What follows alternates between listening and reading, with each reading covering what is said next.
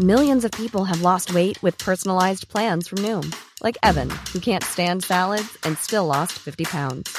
Salads, generally, for most people, are the easy button, right? For me, that wasn't an option. I never really was a salad guy. That's just not who I am. But Noom worked for me. Get your personalized plan today at Noom.com. Real Noom user compensated to provide their story. In four weeks, the typical Noom user can expect to lose one to two pounds per week. Individual results may vary.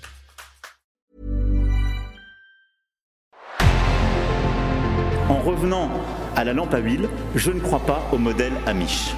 There is one more thing. Don't try to be too smart. Pay taxes when, when you have to pay taxes. Je ne peux pas répondre à, à, votre question, Monsieur le Président, parce que je n'ai pas de monde connecté. And that was a big mistake, and I'm sorry. Welcome to the Cybertruck Unveil. Voilà, je suis localisé en Allemagne. Signaux faibles, le podcast de siècle digital qui décode l'actualité du numérique. Bonjour à toutes et à tous, en ce mardi 18 avril 2023, vous écoutez bien Signaux faibles, un podcast de siècle digital et voici les actualités du jour. On commence avec Elon Musk, ça y est, le milliardaire a créé sa start-up d'intelligence artificielle. Twitter ensuite, la plateforme observe une lente reprise de son activité publicitaire, nous ferons un point. Nous ferons également un état des lieux des engagements d'investissement aux États-Unis après le lancement des subventions. Et dernière actualité, Insect se restructure, objectif rentabilité et vite. Vous connaissez donc le programme maintenant, on ne tarde pas, c'est parti, bonne écoute. Elon Musk est décidément un homme difficile à suivre. Le milliardaire est l'un des fondateurs d'OpenAI, société derrière ChatGPT, mais il est parti après des querelles internes. Elon Musk, c'est aussi l'un des grands noms de la tech derrière une lettre ouverte publiée il y a quelques semaines, une lettre dans laquelle les signataires appellent à une pause dans le développement des intelligences artificielles génératives. Et en même temps, voilà que nous apprenons que le 9 mars 2023, Elon Musk a créé sa propre entreprise dans l'intelligence artificielle. Une contradiction de plus. L'AFP a pu consulter un document officiel du registre des sociétés enregistrées au Nevada, prouvant que la société, nommée XAI, a bien été créée. Son seul directeur est Elon Musk, tandis que son secrétaire est Jared Birchall. Ce dernier est un ancien banquier de Morgan Stanley, la banque qui gère l'essentiel de la fortune du propriétaire de Twitter. Selon le Financial Times, cette fois, l'objectif avec XAI, c'est de rivaliser avec OpenAI et donc avec ChatGPT. Mais alors, pourquoi? Je me répète, mais Elon Musk fait partie des fondateurs d'OpenAI. Il en est parti après des querelles internes, mais aujourd'hui souhaite-t-il plus concurrencer son ancienne structure plutôt que d'investir purement dans l'IA Et pourquoi avoir signé une tribune appelant à une pause dans le développement des IA Pour mettre la pression et des bâtons dans les roues d'OpenAI et se donner un avantage? Autant de questions sans réelle réponse. Quoi qu'il en soit, cet investissement dans l'IA n'est pas vraiment une surprise. Depuis plus d'un mois, plusieurs médias affirmaient qu'Elon Musk envisageait un investissement dans ce domaine, comme nous en parlions récemment dans Signaux Faibles d'ailleurs, il a recruté deux anciens de DeepMind qui appartient à Google. Nous avions également évoqué l'achat de quelques 10 000 GPU des processeurs graphiques, et vu le nombre, il est probable qu'ils servent à l'entraînement de modèles de langage, donc d'IA générative. Ce qu'il faut retenir de cette information, outre des questions, c'est que ça fait d'Elon Musk un acteur de plus dans la course à l'intelligence artificielle. Ensuite, il faut retenir le nom de cette entreprise, X.AI. Les plus attentifs d'entre vous l'auront sûrement noté, il y a un X dedans. Et alors, eh bien X, c'est aussi le nom potentiel d'une super application dont rêve Elon Musk. Une application qui regrouperait donc tout un tas de services, réseaux sociaux, e-commerce, messagerie et j'en passe. Sans oublier que Twitter a récemment changé de nom pour X Corp. Tout cela nous amène finalement à une question, et si X.ai n'était qu'une partie ou une étape vers la super application X? Restons dans la galaxie Musk avec Twitter. Le milliardaire a déclaré que les annonceurs revenaient sur la plateforme. Alors ça y est, Twitter remonterait la pente, alors oui et non. Selon plusieurs entreprises, médias et données de recherche, on ne peut pas encore parler de rebond. En même temps, Elon Musk a aussi affirmé que la société, je cite, atteignait à peu près le seuil de rentabilité. Une affirmation qui peut surprendre quand on sait que Twitter perdait il y a encore quelques mois plusieurs centaines de millions par trimestre. Mais alors, pourquoi la question des annonceurs est-elle si importante? Eh bien, pour résumer, c'est simple, la plateforme est dépendante des annonceurs, des sociétés qui viennent y faire de la publicité. C'est même sa principale source de revenus. Le problème, c'est que l'arrivée d'Elon Musk à la tête de Twitter et l'instabilité qui suit depuis a fait fuir massivement les annonceurs. Une baisse impressionnante de la publicité qui a donc entraîné forcément une baisse substantielle des revenus. Pour vous donner une idée concrète, selon Sensor Tower, des entreprises comme Unilever et Coca-Cola étaient, avant l'arrivée d'Elon Musk, dans le top 10 des annonceurs de Twitter. Aujourd'hui, elles ne sont même plus dans le top 50.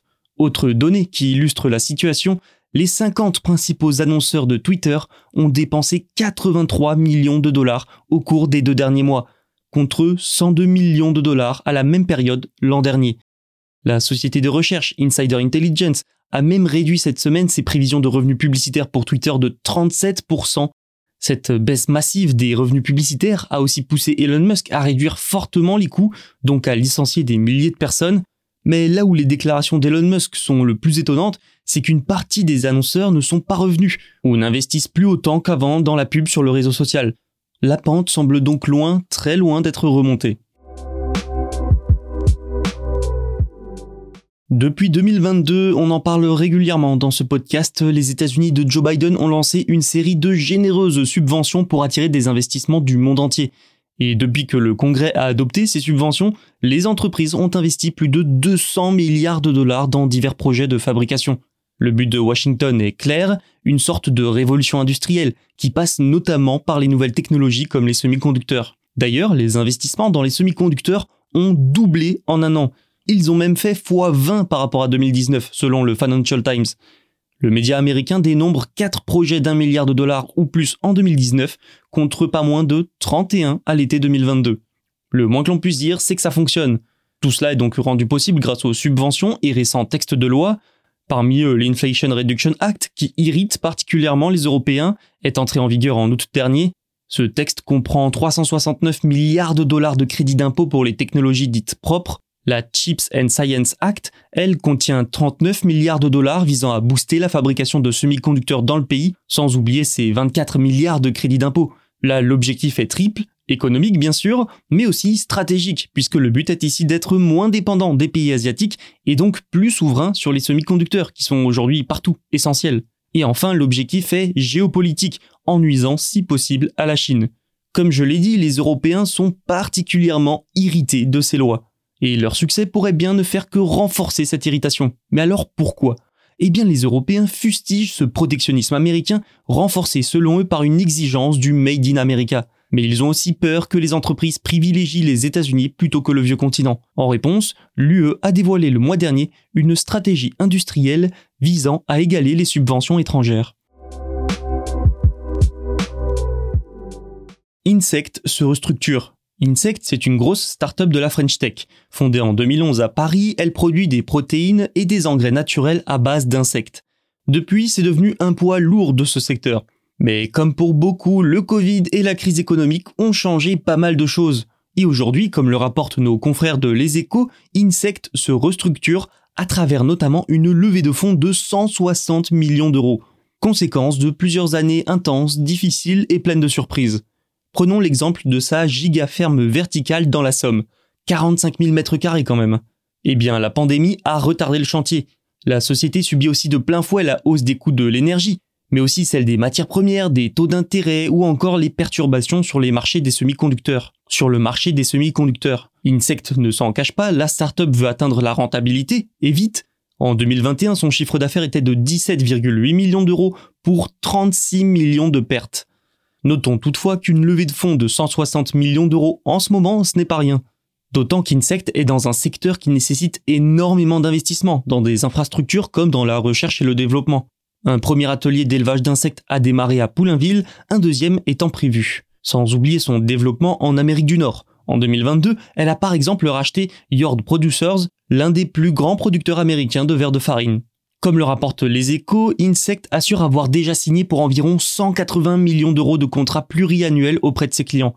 Pour concrétiser tous ces beaux indicateurs, la société a décidé de se recentrer sur trois axes. Le premier, c'est l'alimentation pour animaux de compagnie, le plus gros.